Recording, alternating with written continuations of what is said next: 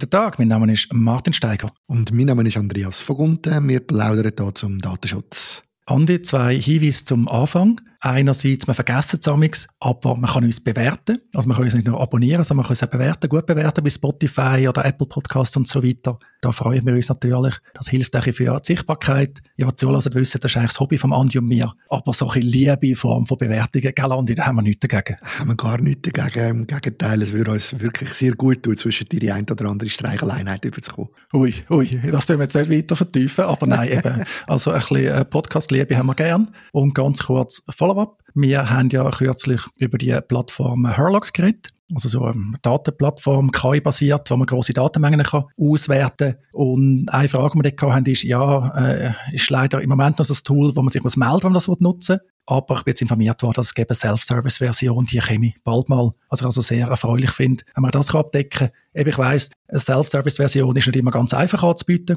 Da hat gewisse Herausforderungen, das finde ich doch mal gut News. Dann kann das Tool natürlich auch breiter genutzt werden. Und das hat es, glaube ich, verdient, so wie ich da es weiss. Aber Andi, was ist unser heutiges Thema?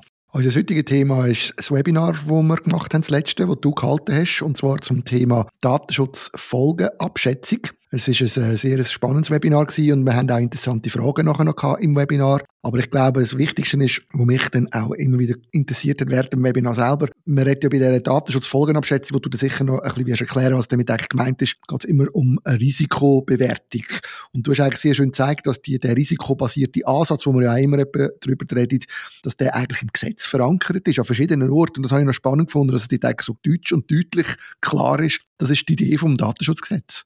Davon gehe ich zumindest aus. Eben, wenn man das Gesetz hineinschaut, ich habe ein Beispiel gezeigt, risikobasierten Ansatz. Und dann noch vorab, wir reden zum Teil ja auch ironisch vom risikobasierten Ansatz. Nämlich das Risiko, dass man sagt, ja, wie hoch ist die Wahrscheinlichkeit, dass es etwas um die Ohren fliegt? Wie hoch ist die Wahrscheinlichkeit für einen Bus, für eine Sanktion, dass eine Datenschutzaufsichtsbehörde irgendwie eingreift? Das ist ja durchaus auch ein Thema. Also man muss Risiken eingehen, gerade auch vielleicht, ja, in innovativen Bereich. Aber es geht es da also nicht um die ironische Variante vom risikobasierten Ansatz, sondern ja, wenn man das Gesetz hineinschaut, ist es sehr häufig von Risiken dreht, dass man halt, je nachdem, ob das Risiko hoch oder nicht hoch ist, muss entsprechend handeln oder man hat ein häufiges Wort geeignet. Ganz klassisch natürlich bei der Datensicherheit. Das heißt ja schon geeignete technische und organisatorische Maßnahmen für eine dem Risiko angemessene Datensicherheit. Haben wir es also direkt drin. Wir kennen es aber auch beim Datenexport, also mit der Risikobeurteilung. Stichwort Methode Rosenthal haben wir auch schon als Thema gehabt. Oder auch Meldepflicht bei Verletzung von der Datensicherheit. Dort haben wir in der Schweiz ja Meldepflicht, wenn es voraussichtlich zu einem höheren Risiko kommt. Da einfach noch zum Anfügen, beim EDB in der Schweiz sind wir uns nicht so klar, wie er so zu dem risikobasierten Ansatz steht. Im Zusammenhang mit Microsoft 365 bei der SUVA hat er da mal Zweifel geäußert. Der David Vasella hat da bei datrecht.ch einen lesenswerten Beitrag damals darüber geschrieben, EDIP Zweifel am risikobasierten Ansatz. Den wir den Show Notes gerne verlinken. Und eben, ich glaube, die Zweifel sind unberechtigt. Also im DSG in der Schweiz aus meiner Sicht ganz klar ein risikobasierter Ansatz. Ja, das hast du auch gezeigt heute an die diversen Stellen, wo im DSG das vorkommt. Für mich ist dann auffallen, es ist schon schwierig, dunkt mich dann als Laie ein bisschen abzuschätzen, was da genau gemeint ist. Also weißt, wenn es heisst, geringes Risiko im Gesetz, hohes Risiko, geeignete Massnahmen. Äh, du hast dir auch noch Tipps gegeben, ich kann schon das eine oder andere noch ergänzen, aber, aber es ist schon schwierig, oder? Oder sehe ich das falsch?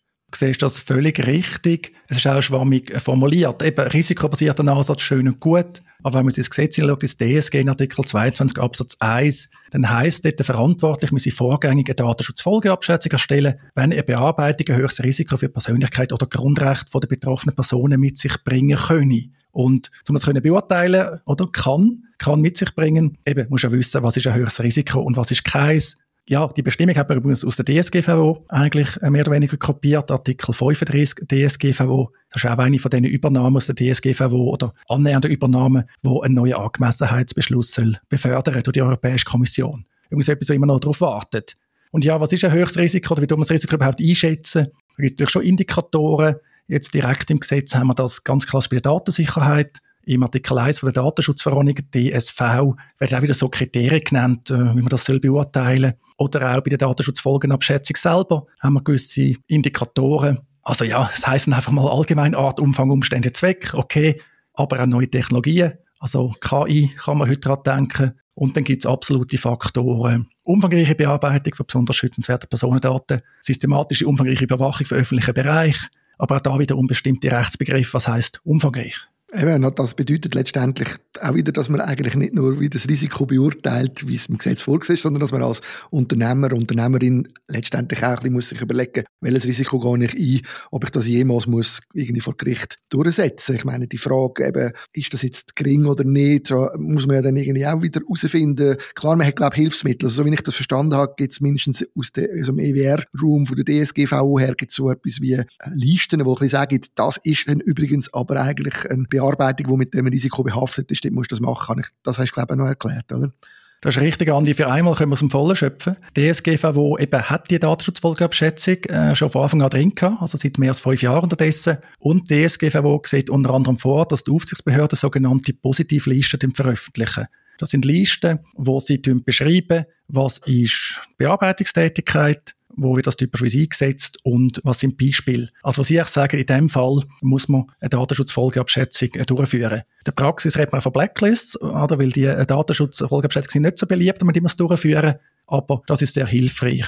Man findet unterdessen auch viel Fallpraxis, es hat auch schon Bussen natürlich gegeben im Zusammenhang. Man sieht das in den Jahresbericht von der Aufsichtsbehörde. Also gerade wir in der Deutschschweiz, wir können nach Deutschland blicken, wir können nach Österreich blicken. Liechtenstein hat auch gute Informationen veröffentlicht. Da kann man sich gut orientieren, auch so ein bisschen spüren, um was geht es denn da eigentlich bei diesen höheren Risiken. Weil natürlich, wenn eine Datenschutzaufsichtsbehörde sagt, oder in so einem Fall, wenn wir eine sehen, Datenschutzfolgeabschätzung, dann sollte man eine machen. In der Schweiz haben wir keine so positive Liste, ist im DSG, wenn es mir recht ist, auch nicht vorgesehen. Der EDÖP hat ein äh, Merkblatt herausgegeben im Sommer 2023, wo er so seine Sicht der Dinge darstellt. Du würdest aber sagen, dass so eine Positivliste jetzt von einer, von einer Datenschutzbehörde aus dem europäischen Wirtschaftsraum durchaus für uns kann äh, ein Hilf Hilfsmittel sein, weil man davon muss ausgehen, dass in so einem konkreten Fall man eventuell auch das als Grundlage nehmen, selbst wenn es nicht aus der Schweiz kommt.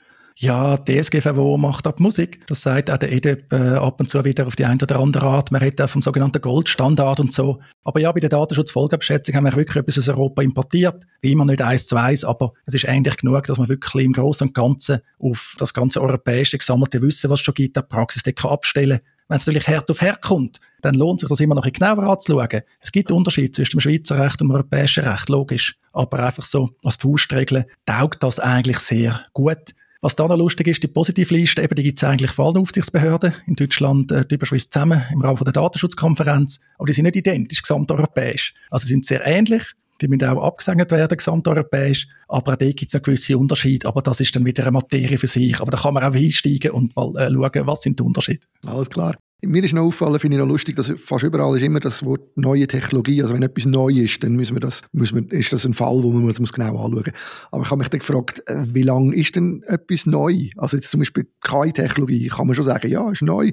Wobei, wenn man es ganz gross anschaut, ist es doch auch schon ein Zeitchen her, seit wir die ersten Sachen haben. Oder wie lange geht es, bis man ChatGPT sagen das ist jetzt nicht mehr neu?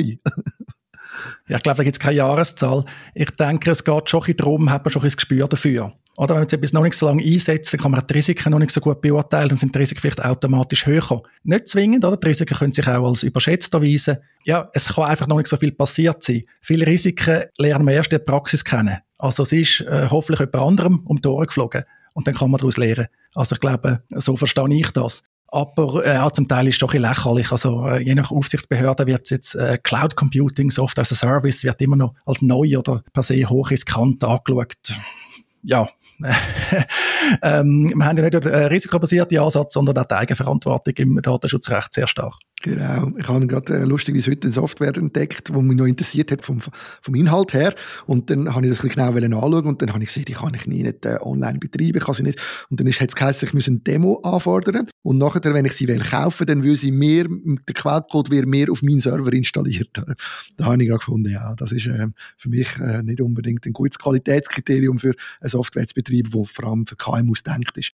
Aber anderes Thema, gehen wir weiter noch eines. Du hast heute noch gezeigt, es gibt auch Hilfsmittel, wie man so eine Datenschutzfolgenabschätzung machen kann. Und das ist ja noch gut, oder? Also wir, können, wir haben einige Sachen um, die wir brauchen können.